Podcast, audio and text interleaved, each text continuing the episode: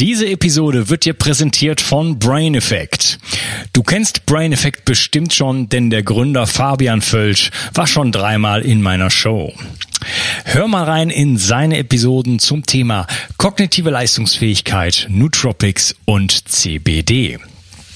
Schlaf ist heutzutage ein Riesenproblem für viele von uns.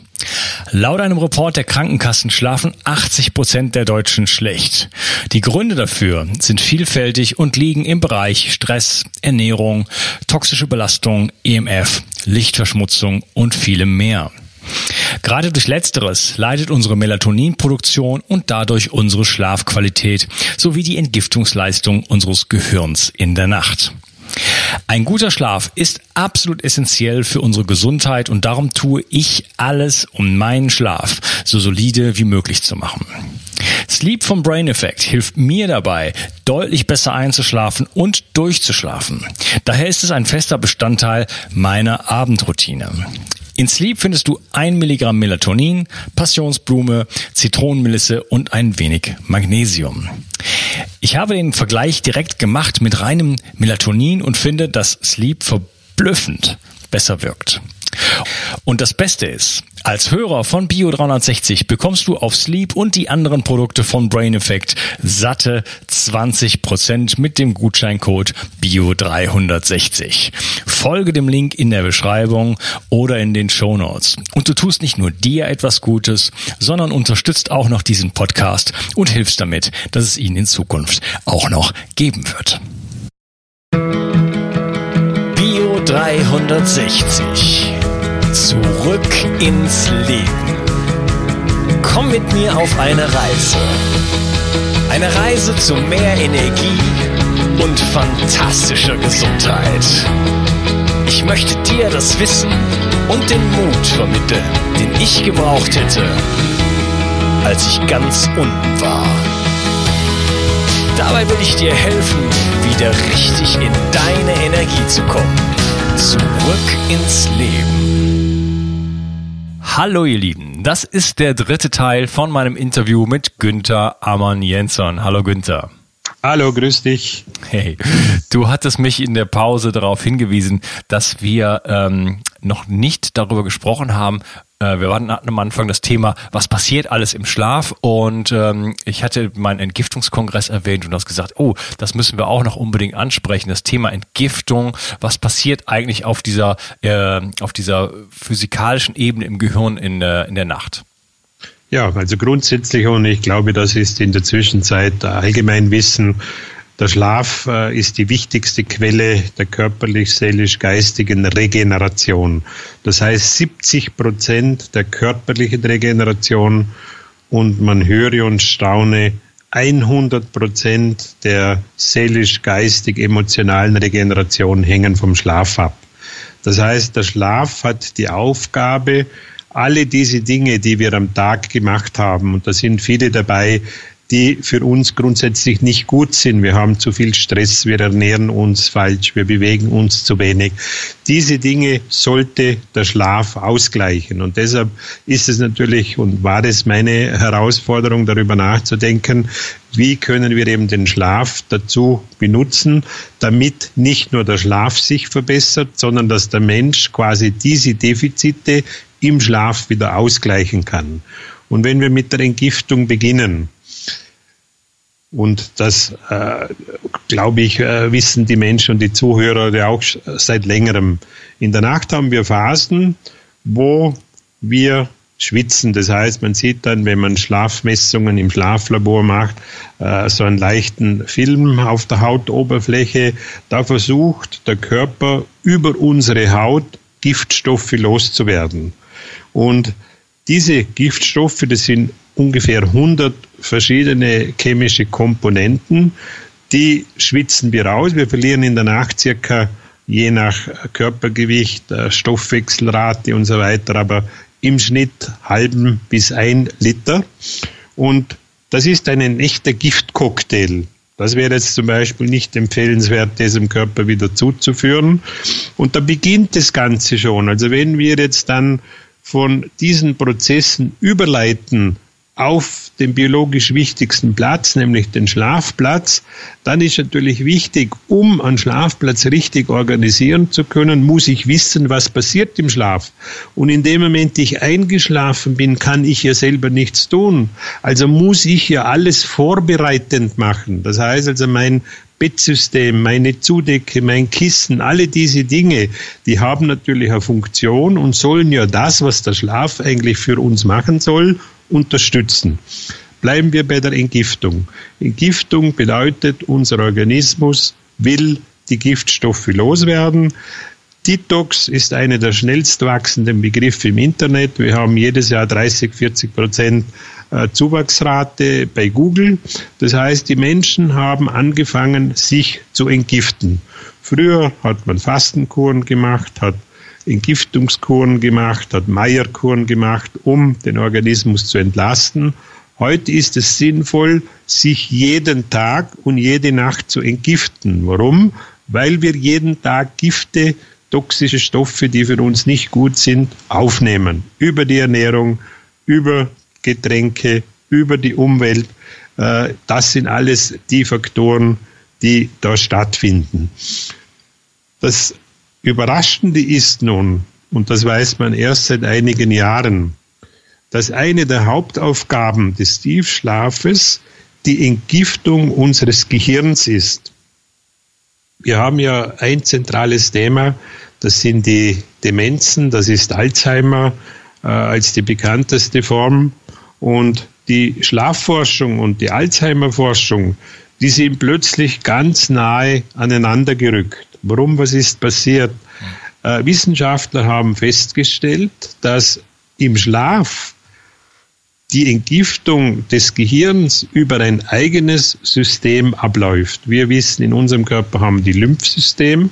Das Lymphsystem ist unabhängig von unserem Blutkreislaufsystem. Und das Besondere am Lymphsystem ist, das Lymphsystem braucht Bewegung, dass es funktioniert. Und in Wirklichkeit ist es mehr als Bewegung, es braucht Gravitation. Das heißt, die Schwerkraft ist der wichtigste Unterstützer des Lymphsystems. Und die Wissenschaftler haben jetzt festgestellt, während wir schlafen, kann man sich das sinnbildlich so vorstellen, dass unser Gehirn schrumpft um ungefähr 20 Prozent. Und dann hat der sogenannte Likör, dieses Gehirnwasser, mehr Möglichkeit, die Zwischenräume äh, zu reinigen. Und diese Reinigung ist deswegen notwendig, weil sich in unserem Gehirn, ähnlich wie in anderen Systemen, im Herz-Kreislauf-System haben wir die Arteriosklerose, wo sich Ablagerungen äh, in, bis hinein in die Gefäße ergeben und im Gehirn gibt es eben auch Ablagerungen. Eine der gefährlichsten Ablagerungen sind die sogenannten Beta-Amyloide. Das sind ganz spezielle Proteine, die lagern sich so äh, äh, zwischen den Nervenbahnen ab und die schädigen, wenn die nicht entfernt werden, natürlich unser Gehirn, indem das Zellwachstum im Gehirn gehemmt wird und im Gegenteil nicht nur gehemmt wird, sondern es kommt dann zu einer Zerstörung des Gewebes und wenn man einmal so ein äh, Anführungszeichen Alzheimer-Gehirn sich genauer anschaut, dann sieht man, dass da natürlich massive Veränderungen, die optisch sichtbar sind, stattfinden.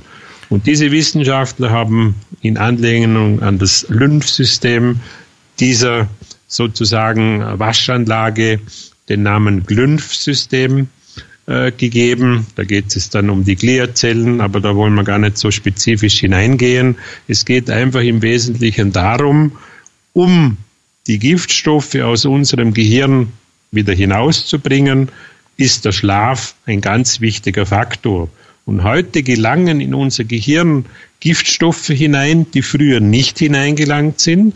Das hängt wieder mit dem Elektrosmog zusammen. Das genau. heißt, die elektromagnetischen Felder weichen unsere Bluthirnschranke auf und plötzlich kommen dann natürlich äh, toxische Stoffe ins Gehirn, die dort eben zu einer Veränderung auch der Gehirnchemie führen, was wiederum einen negativen Einfluss hat auf die ganzen Transmitterstoffe und Hormone und schlussendlich natürlich auch äh, zu äh, Krankheiten führt. Was die Gehirn äh, Geschichten anbelangt, also alles, was mit degenerativen Erkrankungen zu tun hat, Parkinson, Multiple Sklerose, alle diese Dinge, die sind natürlich ganz eng mit dem Schlaf und in letzter Konsequenz mit dem schlechten Schlaf äh, verbunden. Ja, okay, du hast gerade die Beta-Amyloide angesprochen.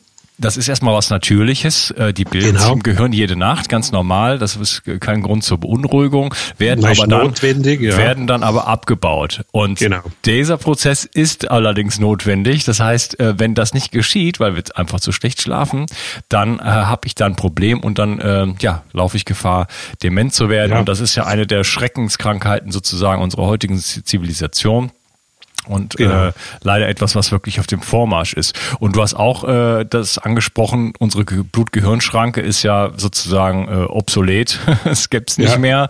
Ähm, schon ein zwei, dreiminütiges Telefongespräch eröffnet die Blutgehirnschranke, sagt man immer so zwischen sechs und acht Stunden. Das heißt, äh, man kann sich vorstellen, wenn man den, wie man heutzutage den Feldern ausgesetzt ist, ist die praktisch nicht mehr da oder nur in einem sehr äh, eingeschränkten Maße. Das heißt, unser Gehirn ist heutzutage äh, Giftstoffen ausgesetzt wie noch niemals zuvor und äh, das ist an sich schon beunruhigend genug, aber wenn es dann auch noch am Schlaf hapert, dann haben wir da wirklich ein Problem. Genau, genau um das geht es. Oder? Und da kommen wir jetzt immer wieder aufs Gleiche zurück.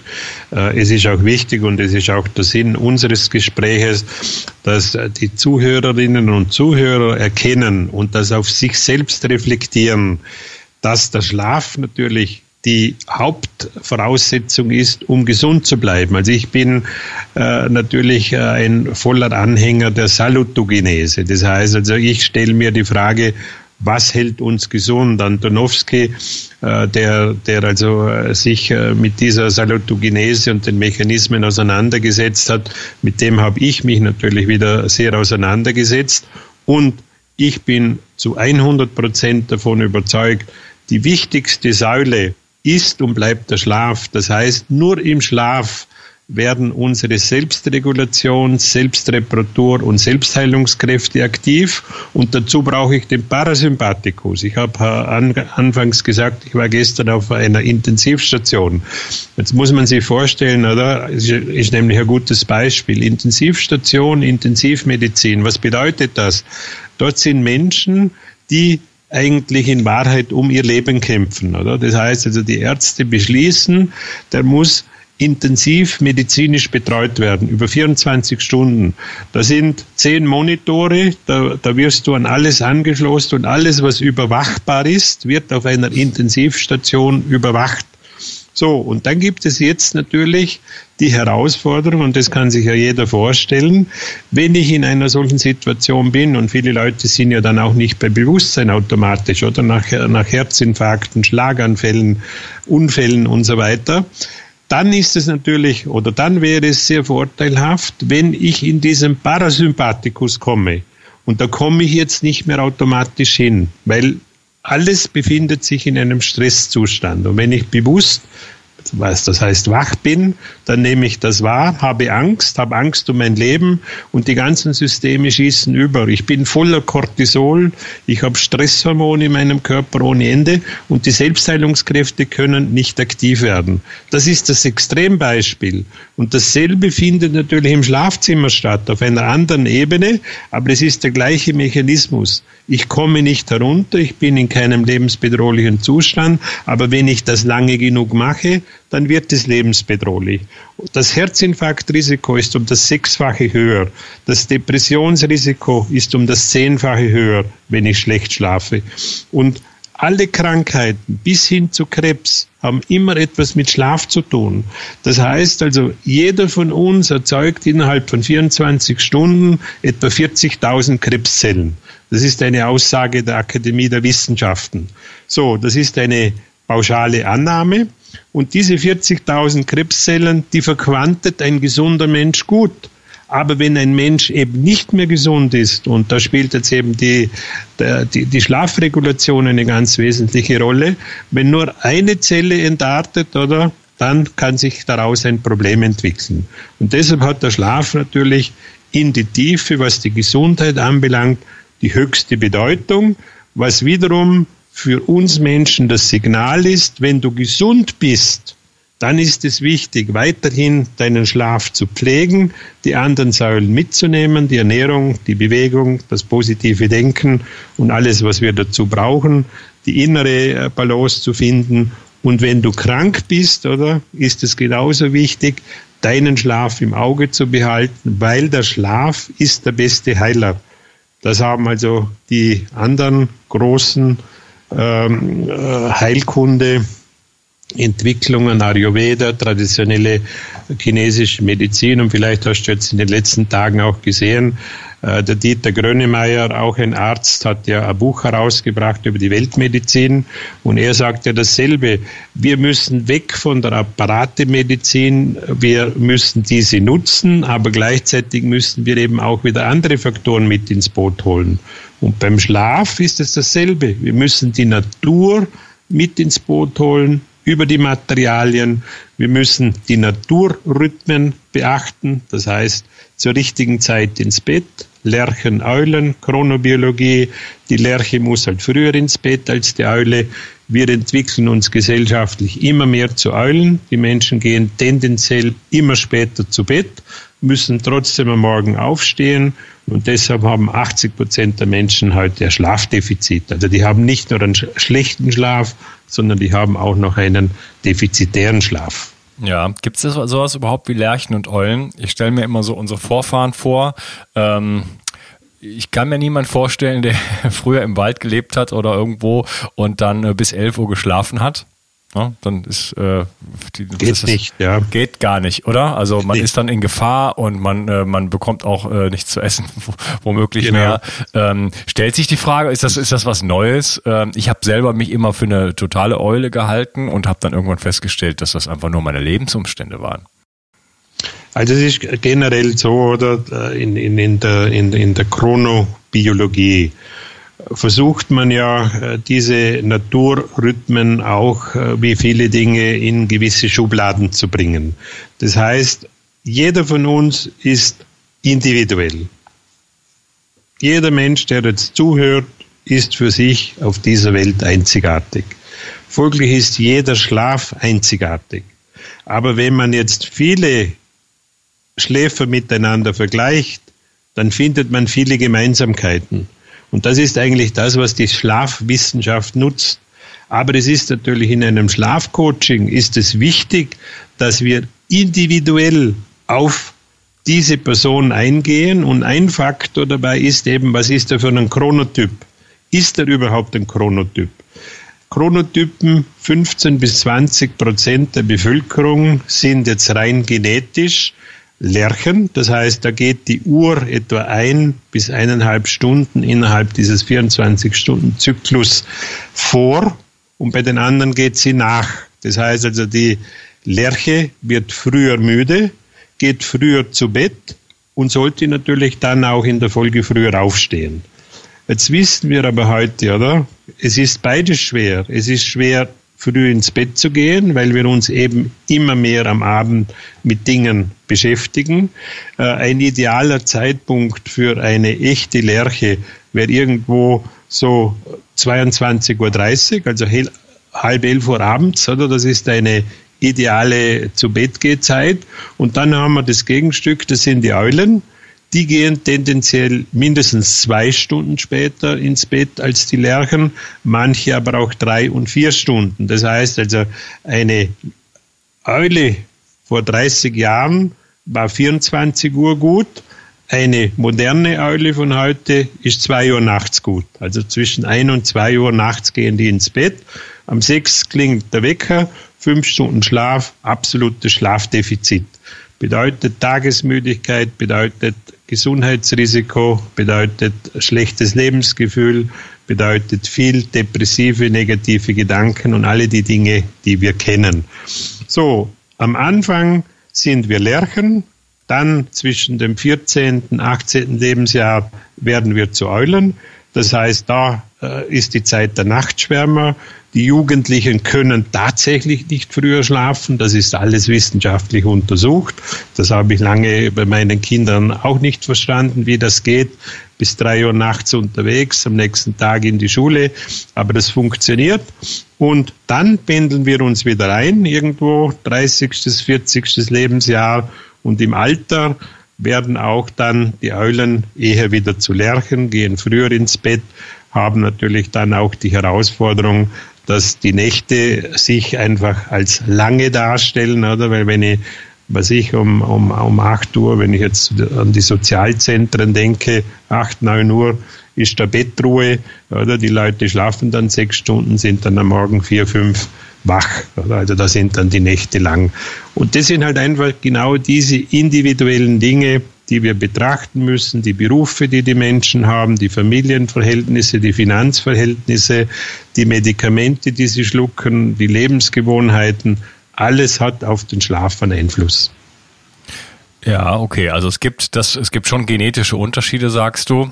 Ja. Und das ist aber auch über den äh, ja, Lebensverlauf sozusagen ändert sich das. Genau. das. Das erklärt dann einiges. Und ich war, ich war halt früher Musiker, Tontechniker und solche Geschichten. Da hat alles in der Nacht stattgefunden. Genau. Und äh, für mich war, also wenn ich jetzt so zurückschaue, ich habe, ich hatte eine chronische Müdigkeit vier bis sechs Jahre und äh, ich würde sagen, der größte Faktor, der mich dahin geführt hat, war eigentlich das Schlafchaos, was ich in den 20 Jahren davor hatte. Genau, genau. So, ja. aber noch einmal, oder der Mensch hält sehr viel aus. Äh, das dürfen wir auch nicht vergessen. Oder? Also wir Menschen äh, sind natürlich anpassungsfähig. Äh, das ist evolutionsbiologisch bedingt. Menschen sind natürlich auch in Extremsituationen. Oder? Wir, wir erleben das ja immer wieder zu, zu, was Menschen überhaupt fähig sind, oder? Wenn wir jetzt eben an, an Reinhold Messner denken, oder? Der ohne Sauerstoff auf 8000 Meter äh, hochgeht, oder? Also wir können viele Dinge tun, wo wir glauben, die sind nicht möglich. Aber das, was einfach trotzdem wichtig ist zu verstehen, und da möchte ich eben auch die Kirche im Dorf lassen, wir müssen schauen, dass wir mindestens vier Nächte in einer Woche gut schlafen. Vier Nächte. Das ist das, was ich jetzt einfach in diesen 35 Jahren für mich herausfinde. Wenn es gelingt, vier, fünf Nächte von diesen sieben Nächten wirklich gut zu schlafen, dann ist das im Grunde genommen schon eine super, super gute Situation.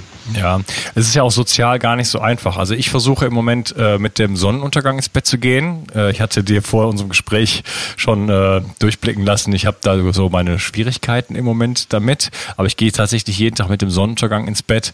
Und äh, meine Idee wäre eigentlich dann entsprechend ja schön achteinhalb Stunden zu schlafen und dann halt morgens die Zeit auch zu nutzen, und den Sonnenaufgang schön zu erleben, äh, schon vielleicht vor dem Sonnenaufgang aufzustehen. Äh, Finde ich sehr, sehr schön. Allerdings ähm, kann ich mir das gerade leisten, weil ich gerade in so einer Phase bin. Ich schreibe ein Buch, äh, ich verbringe sehr viel Zeit alleine, aber so sozial kompatibel für viele Menschen ist das natürlich nicht, so früh ins Bett zu gehen, weil halt die gesamte Gesellschaft sich so sehr in den Abend äh, ver verfrachtet hat und äh, ja, man kann einfach ganz viele Sachen nicht machen, wenn man früh ins Bett geht. Ja, und, und deine quasi psychologische innere Uhr, oder, hat natürlich auch Fahrt aufgenommen. Das heißt, die Gewohnheit, oder, wenn, wenn, wenn wir jetzt einfach mal äh, einen Schritt machen äh, in eine ganz andere Richtung, wenn wir uns mit den Menschen auseinandersetzen, die in der Nacht arbeiten. Das heißt also, die Nachtarbeit verbringen. Der Mensch kann sich daran gewöhnen. Aber es ist natürlich für die Menschen nicht generell gut, das zu machen. Und wir haben heute schon 20 Prozent der Bevölkerung in unserer zivilisierten Welt verbringt Nachtarbeit. So, mit dem habe ich mich natürlich auch beschäftigt. Was muss ein Nachtarbeiter als Ausgleich tun? Er muss am Tag schlafen. Und wenn Sie einmal einen Schichtarbeiter und einen Nachtschichtarbeiter beobachten, oder wenn, äh, sage ich Sie, wenn, wenn, wenn wir das beobachten, dann stellen wir fest, oder? Der schläft erstens nicht sehr lange am Tag und der Schlaf ist ein ganz anderer als in der Nacht. Mhm. Also braucht es äußerst robuste Menschen, die über viele Jahrzehnte einen Nachtdienst verrichten können. Und ja. das, was wir heute auch wissen, ist, idealerweise ist das natürlich ein Eulentyp. Wenn das ein Lerchentyp ist, oder? Dann ist natürlich die Desynchronisation der inneren Uhr enorm groß und führt natürlich viel rascher zu Gesundheitsproblemen. Und es gibt zwei große Gesundheits, eigentlich sind es drei, die Menschen entwickeln, wenn sie in der Nacht arbeiten. Das sind Verdauungsstörungen, logischerweise. Das sind Herz-Kreislauf-Störungen und das sind psychische Probleme. Weil diese Leute natürlich am Tag wenn sie schlafen, isoliert sind sozial. Und da kommt es natürlich dann auch innerhalb der Familie zu Defiziten. Und über kurz oder lang kann das beim einen eben dazu führen, dass dann Erschöpfungsdepressionen und ähnliche Probleme auftreten. Ja, gibt es da Studien? Äh, also der Bereich der Krankenpfleger zum Beispiel. Ich habe da selber äh, in der Familie ja, Leute und äh, die machen das ja ständig. Ne? Die wechseln ständig zwischen diesen, ja. diesen Schichten. Und ich habe das als, ich habe das selber mal als als Jugendlicher habe ich so ein Ferien, so Ferienjobs sozusagen gemacht in der Fabrik und habe dann Dreischichtsystem gemacht und ich fand das richtig hart. Und das war da, als, so, da damals war ich ja noch sehr sehr jung und äh, äh, ich kann mir das gar nicht vorstellen, äh, wie das, wie das ist, wenn man das das ganze Leben lang macht. Und gibt es da Studien zu? Äh, dass ja, die, natürlich. Also die bekannteste Studie, und mit dieser Studie ist ja äh, diese ganze Thematik aufgekommen, ist die sogenannte Nachtschwesternstudie. Und diese Nachtschwesternstudie, oder, die, wie der Name sagt, die hat sich eben auch mit Krankenhauspersonal und im Speziellen mit Frauen beschäftigt, die eben im Pflegedienst Nachtarbeit machen. Und da hat sich gezeigt, dass das Krebsrisiko um 30, 40 Prozent in dieser Gruppe höher ist, speziell Brustkrebsrisiko und bei den Männern war es Prostatakarzinom. Das heißt also, es gibt ganz einen klaren Zusammenhang zwischen der Nachtarbeit und dem Risiko, an Krebs zu erkranken. Das hängt jetzt wieder genau mit dem Melatonin zusammen. Das Melatonin ist nicht nur ein Schlafregulationshormon, sondern das Melatonin ist das wichtigste Schutzhormon für uns Menschen und dieses Melatonin, das wir ausschütten, hat eine Reihe von Funktionen, die in der Nacht passieren, bis hin zu den freien Radikalen. Und die freien Radikale sind ja mit eine der Ursachen, damit eben Zellen entarten. Da geht es ja auch wieder um die Bioelektrizität. Dieser Zelle fällt dann ein Elektron, also ein äh, negativ äh, geladenes äh, Molekül. Und wenn das fehlt und das Verrückte ist, dass dann diese Zelle versucht, der nächsten Zelle das wegzunehmen, oder? Dann gibt es eine Kaskade und das nennen wir oxidativen Stress. Und dieser oxidative Stress in der Nacht ist eine der Hauptursachen eben für die Entstehung von Krankheiten und dazu zählt unter anderem eben auch äh, die Krebserkrankung. Mhm, okay. Mein lieber Günther, ähm, ich würde die Gelegenheit nochmal nutzen, an dieser Stelle den Podcast zu unterteilen und dann ähm, wirklich äh, im letzten und vierten Teil äh, darauf eingehen, wie können wir unseren Schlaf verbessern und äh, ja noch ein paar anderen Fragen nachgehen und äh, noch ein paar Community-Fragen einwerfen. Ich danke dir, dass du für heute dabei warst. Ja, gerne. Danke. Tschüss. Ich habe auf dich gehört und ein Bedürfnis von dir umgesetzt. Du hast verstanden, wie wichtig Wildkräuter für dich sein können, aber du hast mir auch geschrieben, dass du dich mit Wildkräutern nicht auskennst und dass es in der Stadt auch fast unmöglich ist, diese zu sammeln. Daher habe ich eine Wildkräutermischung zusammengestellt, die in Deutschland völlig einzigartig ist und mein ganzer Stolz.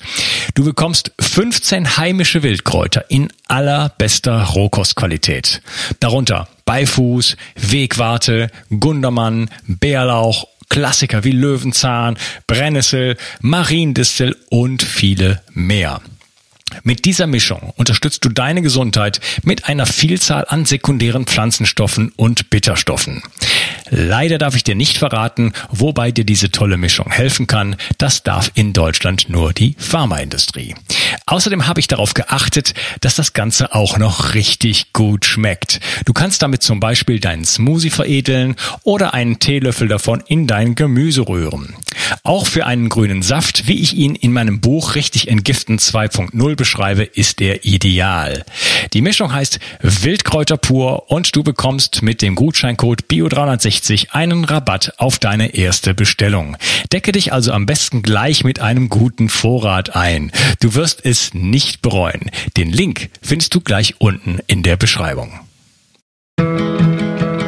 Bio 360. Zurück ins Leben. Komm mit mir auf eine Reise. Eine Reise zu mehr Energie und fantastischer Gesundheit. Ich möchte dir das Wissen und den Mut vermitteln, den ich gebraucht hätte, als ich ganz unten war. Dabei will ich dir helfen, wieder richtig in deine Energie zu kommen. Zurück ins Leben.